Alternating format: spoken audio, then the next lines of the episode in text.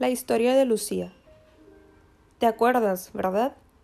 El que la sigue, la consigue, le decía la madre a su marido en los últimos días de una larga vida consagrada al ver a su hija, Lucía, con su vida por fin hecha.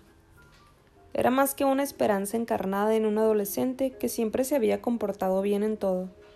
Se acordaba perfectamente de que su hija no le había dado nunca el más mínimo problema solo las normales preocupaciones de una joven que estaba despertando a la vida. Lucía había crecido así, de aspecto agradable, aunque privado de sensualidad explosiva, educada y atenta con todos, una chica activa para cualquiera. Esperaba que con el tiempo su caballero sin mancha ni miedo se materializara para poder dedicarse a él por completo. Durante esta espera letargada continuaba manteniéndose alejada de todos aquellos hombres que le parecían poco fiables. Lucía quería uno fuerte y protector, uno que ella misma definía como un noble caballero de otros tiempos. La realización de su ideal amoroso no le corría especial prisa. Tenía toda una vida por delante, pensó, por lo que daría prioridad a los estudios. Se licenció jovencísima y con un poco de suerte pronto entraría en el mundo laboral, aprobando una de las últimas oposiciones convocadas para el puesto de profesor de primaria. A los 22 años parecía que en su vida ya todo estaba responsablemente en su sitio. Solo le faltaba el apuesto caballero que la hiciera coronar sus románticas expectativas. Un buen día, como en los cuentos de hadas, mientras estaba con una amiga, vio pasar a un hombre alto, el cuerpo robusto pero elegante y de paso amortiguado como el de un gato. Sus miradas se encontraron, cautivadas la una por la otra, pero él fijó la vista en ella durante más tiempo, regalándole una sonrisa que le embriagó como una caricia suave y decidida al mismo tiempo. Su amiga se dio cuenta enseguida de la turbación de Lucía y la suerte quiso que de aquel hombre supiera no pocas cosas. Mira, Lucía, escúchame bien, dijo con complicidad femenina. Se llama Cayetano y es el hermano de María Elena. ¿Te acuerdas de ella? La compañera del trabajo de Francisco, el que conocimos hace unas noches. ¿Has visto lo moreno que está? Seguía cada vez más aguijoneada por la idea de interponerse entre Lucía y el amor. Debe de haber vuelto a Italia hace poco, ¿sabes?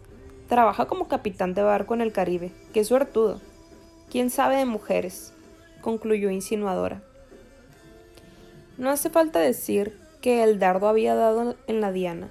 El corazón de Lucía ya estaba palpitando. Para completar la obra, su amiga organizó un aperitivo en casa al que invitó a Cayetano. El atractivo marinero se dio cuenta de inmediato de la situación y de cómo Lucía esperaba con ansia el beso que iba a despertarla.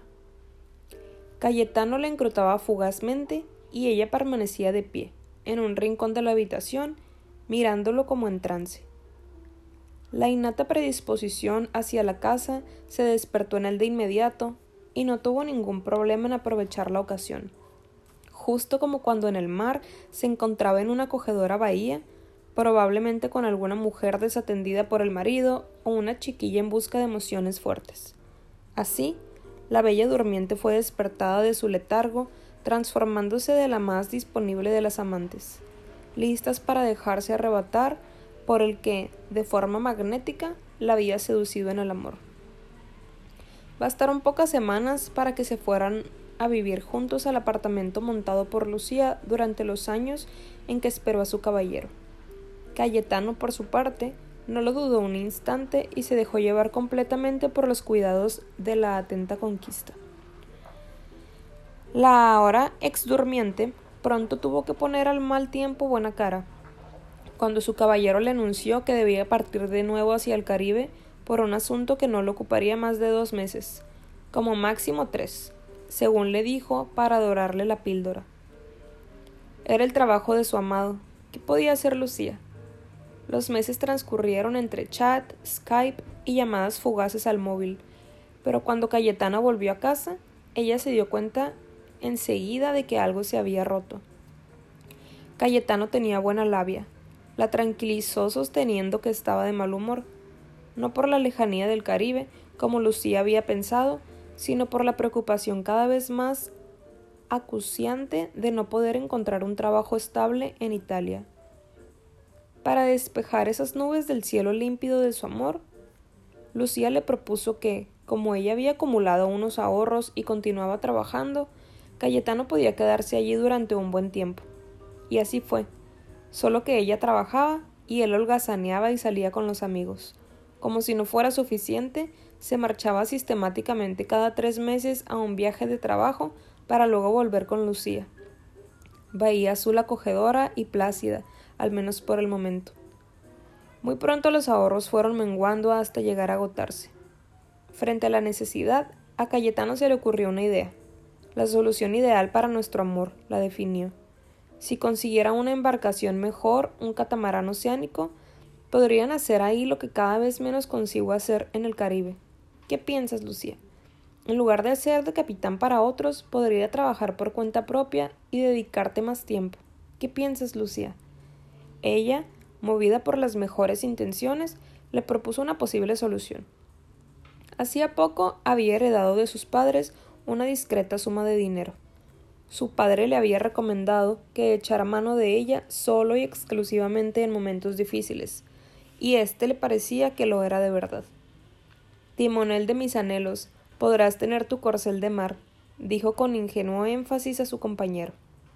De este modo, la princesa hacía rico con su dote al caballero heroico, aunque poco pudiente. Lucía, gracias a la previsión de sus padres y a un oneroso préstamo bancario a su nombre, hizo posible la inversión profesional para su amado. A la magnífica embarcación, comprada al precio de un notable sacrificio, la llamaron con pleno consenso entre los dos Chao Chao. Lucía, voz tanto de la partida como del retorno. Con el paso del tiempo, esta denominación... Mm, otra vez. La llamaron con pleno consenso entre los dos Chao Chao Lucía, con voz tanto de la partida como del retorno. Con el paso del tiempo, esta denominación sonaría como una última crueldad. Al fascinante caballero de los mares le hizo falta poco. Nunca volvió de su primer viaje con el flamante catamarán. No se supo más de él ni de la nave, como si el mar se lo hubiese tragado. En su primer momento, Lucía se desesperó, pues parecía que su amado había sido víctima de un naufragio justo en la primera travesía. Luego se enteró de la más cruel de las realidades. Cayetano vivía tranquila y desahogadamente en una fabulosa isla del Caribe con mujer e hijos, y se ganaba la vida, y bien, llevando a turistas a visitar las maravillas de aquellos mares con su espléndido Chau Chau Lucía, un auténtico adiós. Ella, después de superar un profundo estado depresivo, gracias a los cuidados de sus amigas y a un lento retorno al trabajo, volvió a sumirse en su letargo. Y ahí sigue, otra vez a la espera de su caballero, esta vez de verdad, sin mancha y sin miedo.